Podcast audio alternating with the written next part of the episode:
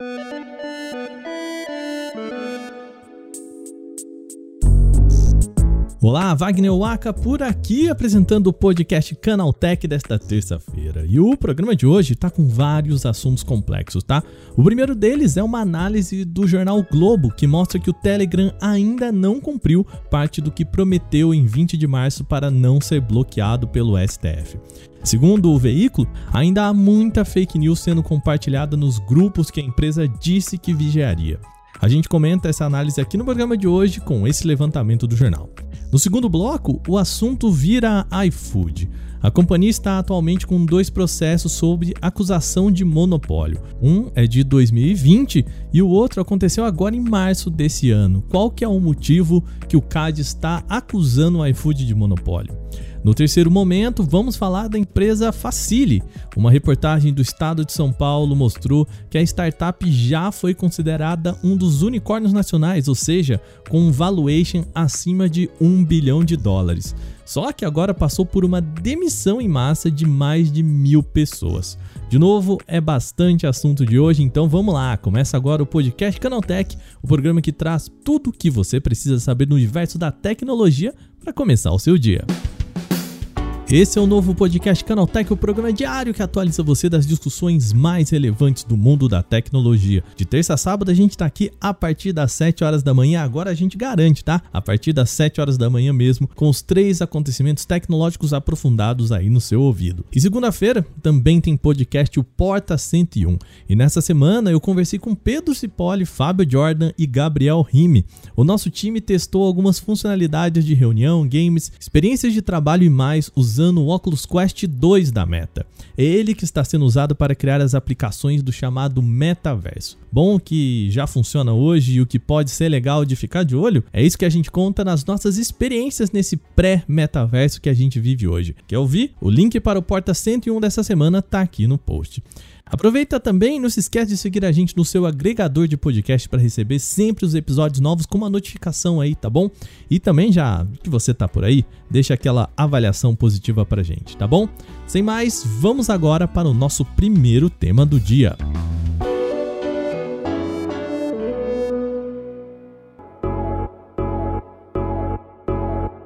Começando o nosso programa de hoje com uma reportagem do Globo. A empresa fez um levantamento com os 100 canais mais populares do Telegram e descobriu que, bom, a empresa ainda não está fazendo monitoramento dos espaços. Para fazer um resumo da nossa notícia aqui, para começar, eu já chamo novamente o nosso repórter e apresentador Gustavo Minari. Conta pra gente o que aconteceu, Minari.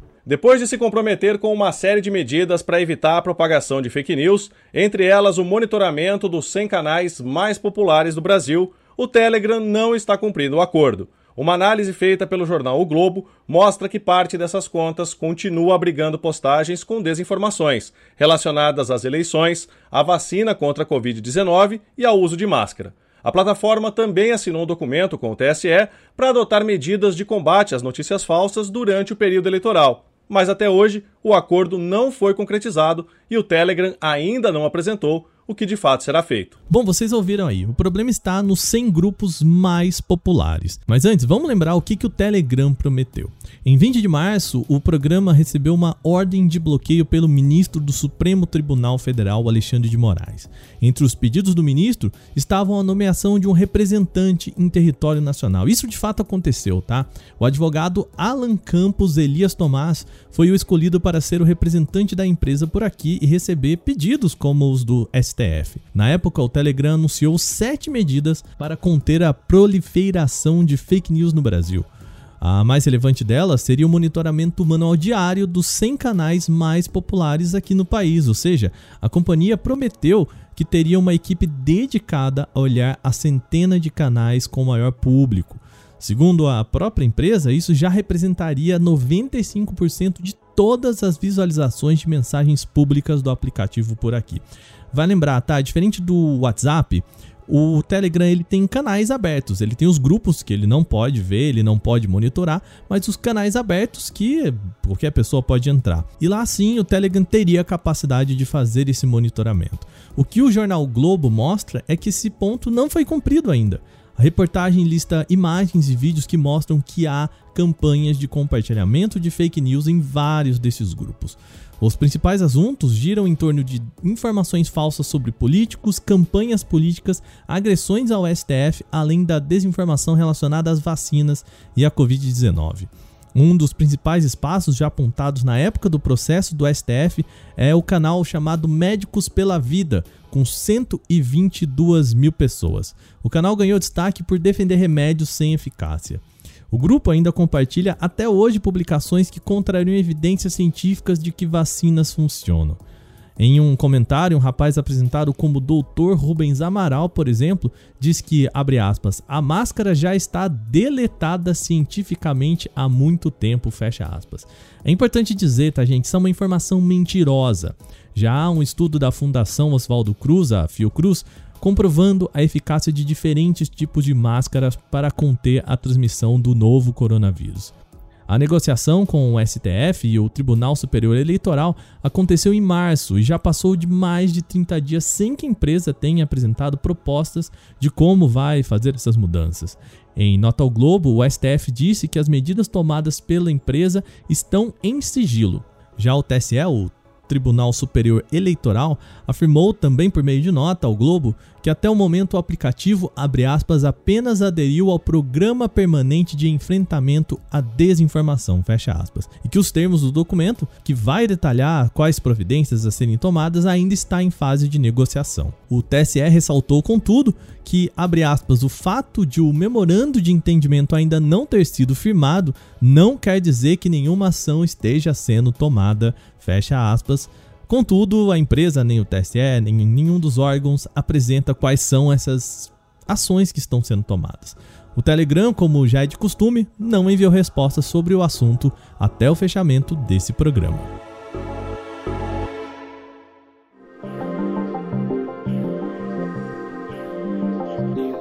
Bom, nosso segundo tema do dia é a iFood. A empresa já recebeu do Conselho Administrativo de Defesa Econômica, o CAD, dois processos por supostos monopólios. O primeiro deles aconteceu em 2020 e já gerou uma medida preventiva contra o iFood. E o segundo documento, que é o principal aqui para nossa notícia de hoje, chegou em março desse ano. O problema nesse segundo caso, de acordo com o CAD, estaria nos métodos de divulgação dos cartões de vale alimentação. No entendimento do conselho, o iFood desrespeitou as leis de livre mercado ao favorecer o próprio cartão de vale alimentação, o chamado iFood Benefícios, isso em detrimento de outras companhias rivais como a Sodexo, VR e outras empresas. Um dos pontos principais seria a oferta de benefícios cruzados para quem usasse o iFood Benefícios. Um exemplo hipotético apenas para entender o que, que é o benefício cruzado, tá? Vamos supor que uma pessoa faça um pedido no iFood. Na hora ali do pagamento, ela poderia usar um vale qualquer, mas caso optasse pelo do iFood, poderia ter um desconto no produto ou entregar grátis, por exemplo. Lembrando, tá, o processo não coloca um exemplo desse, a gente está aqui só para ilustrar o que seria esse caso de benefício cruzado, tá bom? A prática pode ser vista como uma vantagem para o usuário, mas o CAD entende que haveria aí uma quebra de livre mercado. O aplicativo também é acusado de dificultar o uso de cartões concorrentes em detrimento do seu. Essa investigação foi aberta em 14 de março agora, a pedido da Associação Brasileira de Empresas de Benefícios ao Trabalhador, a ABBT. Como a gente já apresentou aqui, essa não é a primeira vez que o iFood é acusado de medidas apontadas como monopólio. Em 2020, houve um inquérito aberto a pedido da RAP e da Associação Brasileira de Bares e Restaurantes, a Abrazel. O ponto aqui era um pouco diferente, tá? A dupla acusava o iFood de forçar empresas em sua plataforma a concordar com cláusulas de exclusividade. Não que bares e restaurantes tivessem que assinar esse documento, mas a não concordância poderia fazer o estabelecimento perder espaço no iFood e, com isso, também clientes. Por isso, em março do ano passado, o CAD lançou medida preventiva contra o iFood para impedi-lo de firmar novos contratos com acordo de exclusividade, nem alterar contratos já fechados até a decisão final do caso. O processo ainda corre, tá? O iFood hoje é considerado um gigante no setor de entregas no Brasil. Segundo concorrentes da companhia em reportagem à Folha de São Paulo, o aplicativo hoje detém uma fatia de mercado que pode chegar a 80% de todas as entregas feitas aqui no Brasil. Isso permite ao serviço dar as cartas do setor, como nesses casos de acordo de exclusividades, no qual bares e restaurantes se veem presos para manter seus deliveries ativos e com alta demanda. A dominância do iFood, inclusive, teria sido um dos motivos apontados pela Uber em fechar suas operações de entrega por aqui, o chamado Uber Eats. O serviço era o segundo maior do país até ter sido encerrado em janeiro desse ano.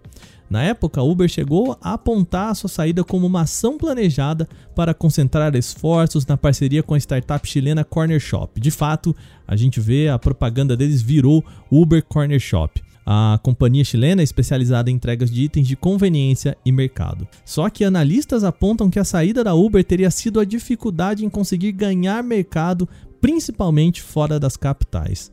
Com 80% do setor, o iFood teria a capacidade de negociar melhores cupons, manter elevadas as fatias que cobra por vendas de estabelecimentos e ainda promover os seus produtos como vale alimentação.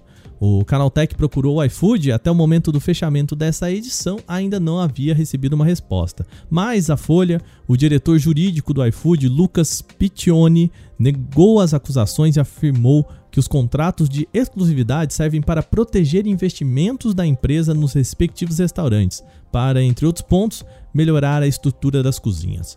Sobre a acusação de questão de cartões de vale alimentação, Piccioni diz que a companhia detém só 1% desse mercado, enquanto 90% seria das associadas da ABBT.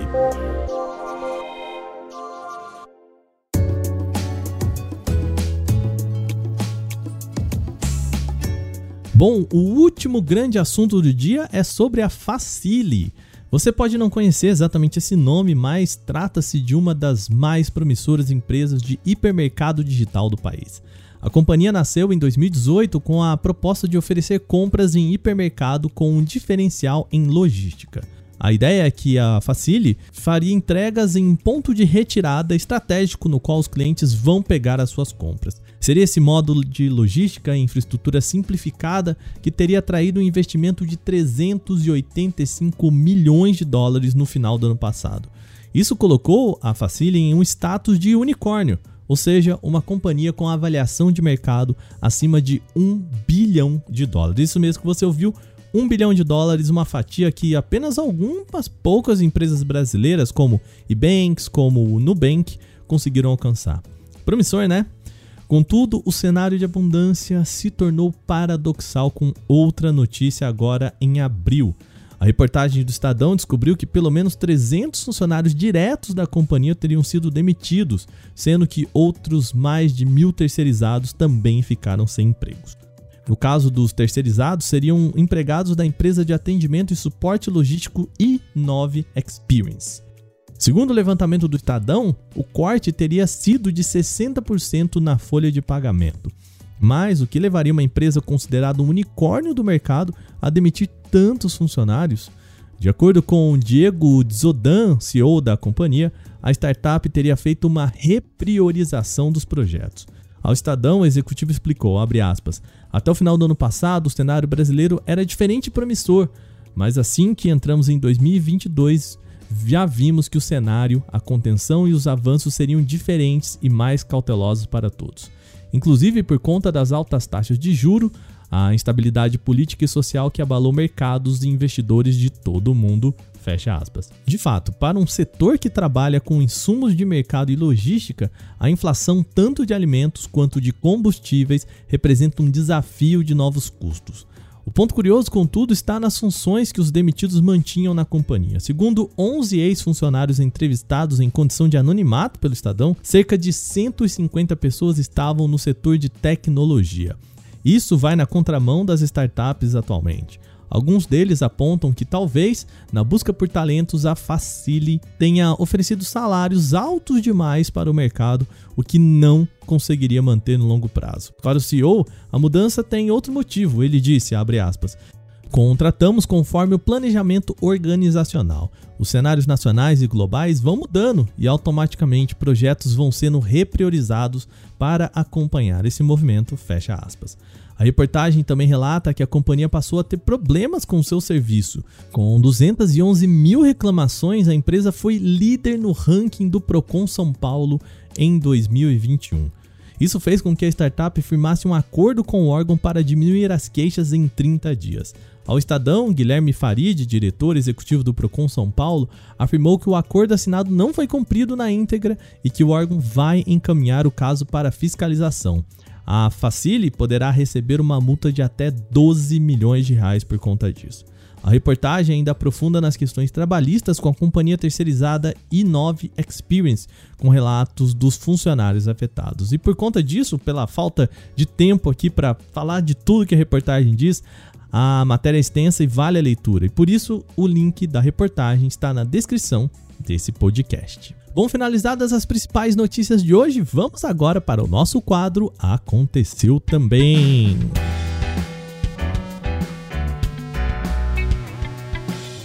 O quadro Aconteceu Também é o momento em que a gente fala das notícias também relevantes, mas que não geram uma discussão maior. Certificações encontradas no órgão regulamentador chinês 3C revelam que o Galaxy Z Flip 4 deve ganhar uma atualização na velocidade de carregamento de bateria. De acordo com a listagem, o dispositivo poderá receber carga de 25 watts por meio de cabo USB tipo C.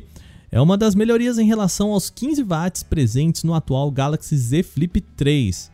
De forma curiosa, o Galaxy Z Fold 4 não deve ter mudanças nesse aspecto, permanecendo nos mesmos 25 permitidos pelo Galaxy Z Fold 3. Os celulares com tela flexível da Samsung devem permanecer um pouco abaixo dos S22 Plus e S22 Ultra. Ambos já entregam 45 watts por meio de um adaptador que é vendido de forma separada pela Samsung. Ainda não foi divulgada uma data exata para o lançamento dos novos celulares dobráveis da empresa, mas é esperado que eles apareçam em um evento durante os meses de agosto ou setembro.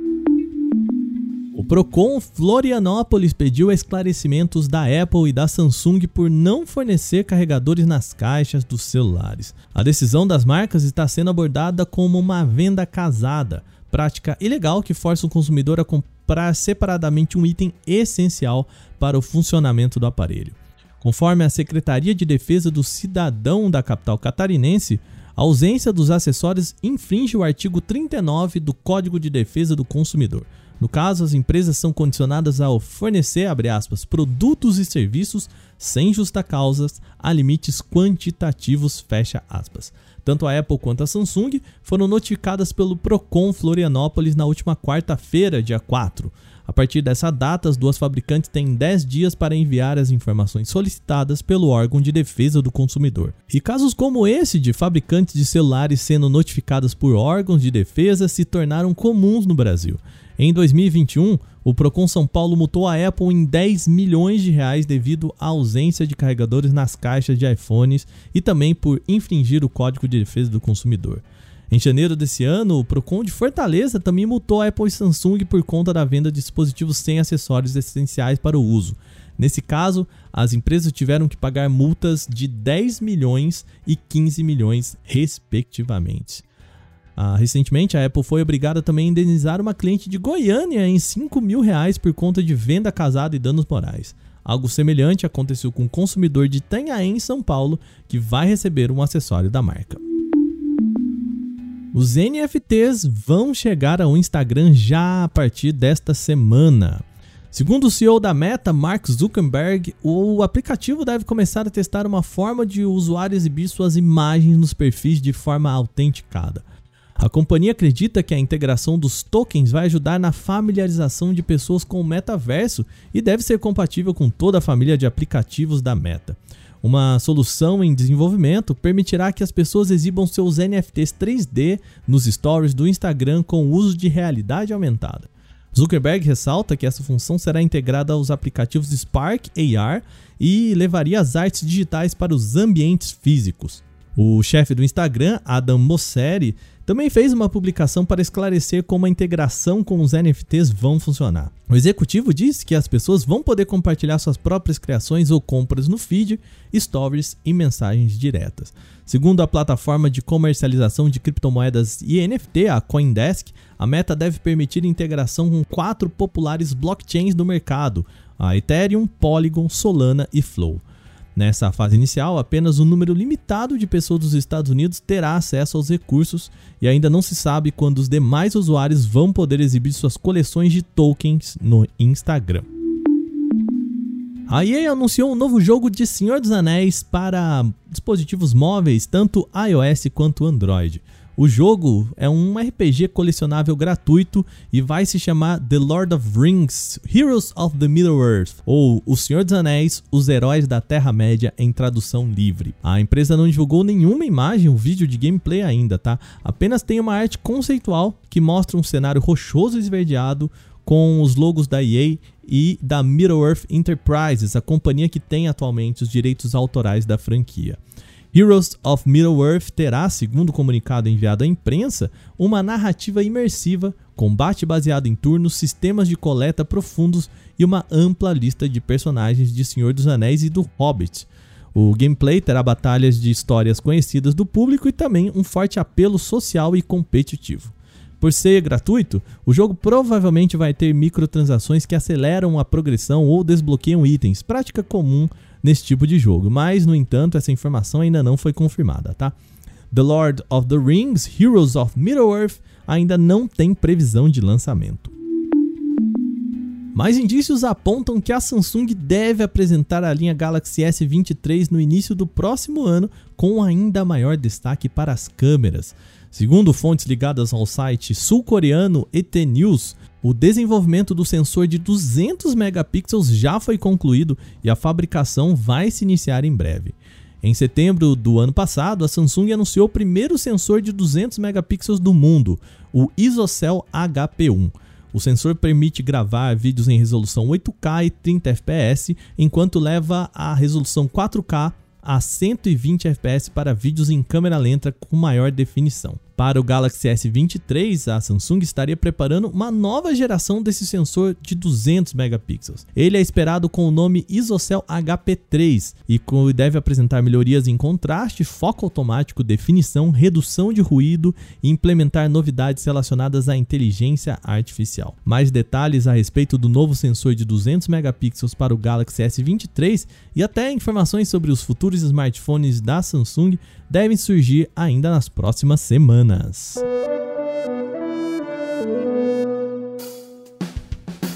Com essas notícias, o nosso podcast Canaltech de hoje vai chegando ao fim. Lembre-se de seguir a gente e deixar uma avaliação no seu agregador de podcast, claro, se você usa um. Você pode falar com a gente também pelo e-mail podcast@canaltech.com.br. Vale lembrar que os dias da nossa publicação aqui do podcast são de terça a sábado, sempre com episódio novo, logo de manhã, às 7 horas, para acompanhar o seu cafezinho.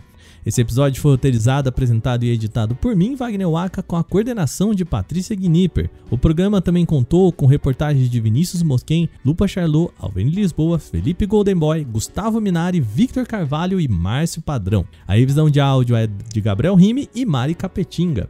E a trilha sonora é uma criação de Guilherme Zomer. Agora o nosso programa vai ficando por aqui. Amanhã a gente chega animado para começar o seu dia tomando um café com você em mais um podcast Canaltech. Até lá!